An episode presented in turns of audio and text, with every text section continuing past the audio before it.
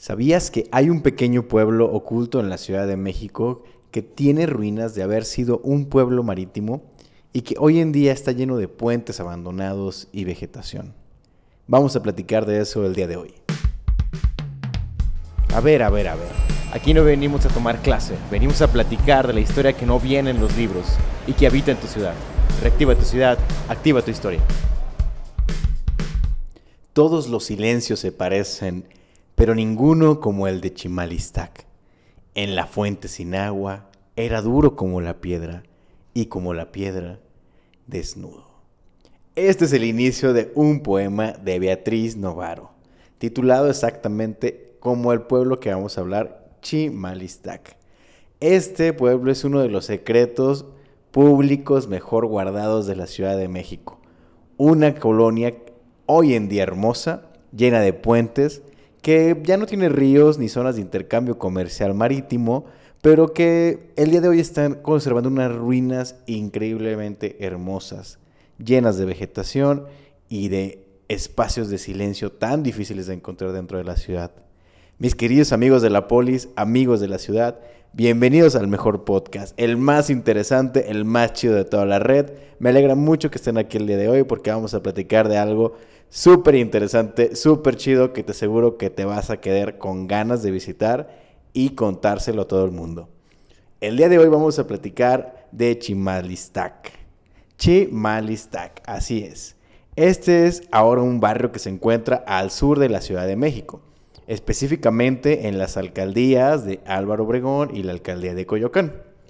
Este barrio anteriormente se encontraba atravesado totalmente por un río el río de la Magdalena, el cual hacía que existiera comercio de legumbres, flores e incluso de animales de la fauna de ese lugar. Era un espacio increíble que según podemos ver en fotos, pues es una locura que se encuentre a tan solo 25 minutos del centro de la Ciudad de México. Actualmente, tú puedes visitarlo e ir percibiendo los restos de los canales que algún día se encontraron corriendo por esa zona de la ciudad. La mayoría se encuentran entubados, pero aún sigue pasando uno, que es un pequeño canal del río la Magdalena.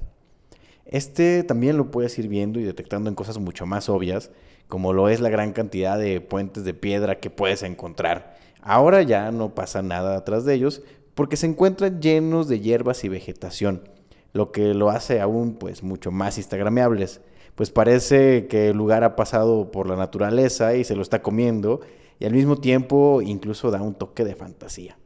Existen muchos puentes de muchos tamaños, que lo único que pasa por debajo de ellos actualmente pues es el paso de la gente, eh, la basura y alguno que otro animal y por supuesto la gente que va a tomarse fotografías ahí.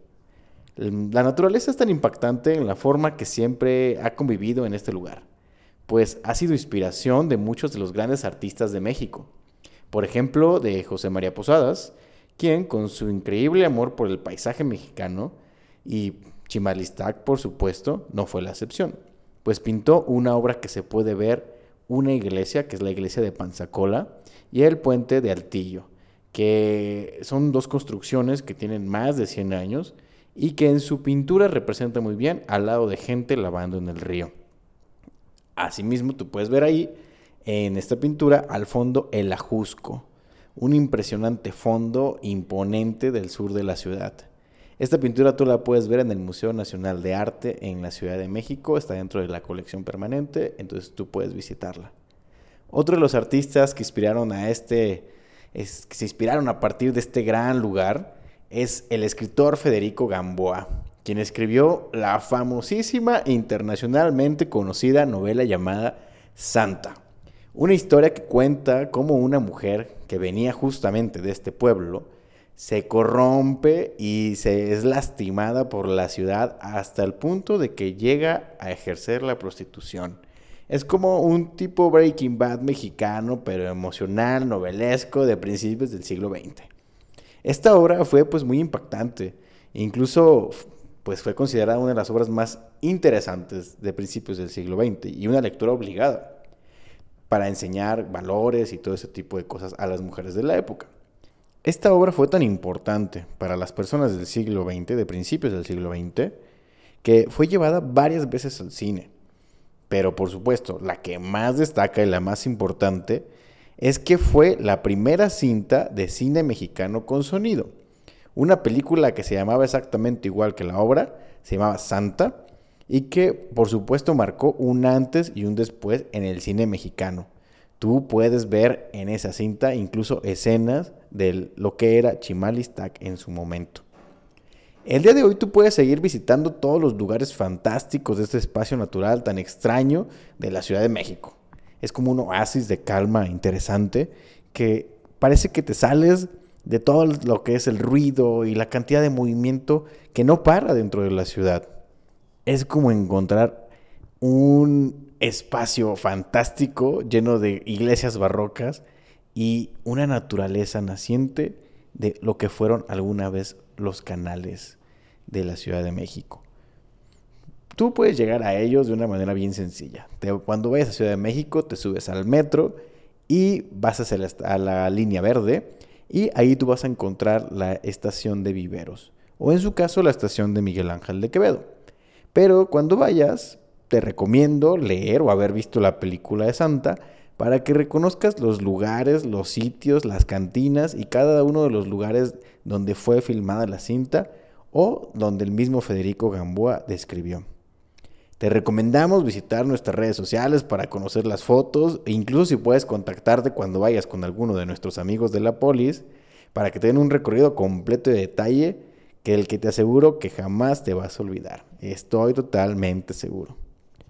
Y bueno, pues esta es la historia de hoy, muy interesante, ¿no? De una ciudad, de un pueblo perdido que se encuentra al sur de la ciudad y que espero te encante y vayas la próxima vez que puedas. Y bueno, hasta aquí llegamos mis amigos de la polis, amigos de la ciudad. Espero no se olviden de seguir el podcast, darnos mucho amor y en las redes sociales de City Museo, recomendándonos y seguirnos y lo más importante de todo, compartir y reactivar las historias de tu ciudad con quien más confianza tengas. Hasta la próxima City Historia.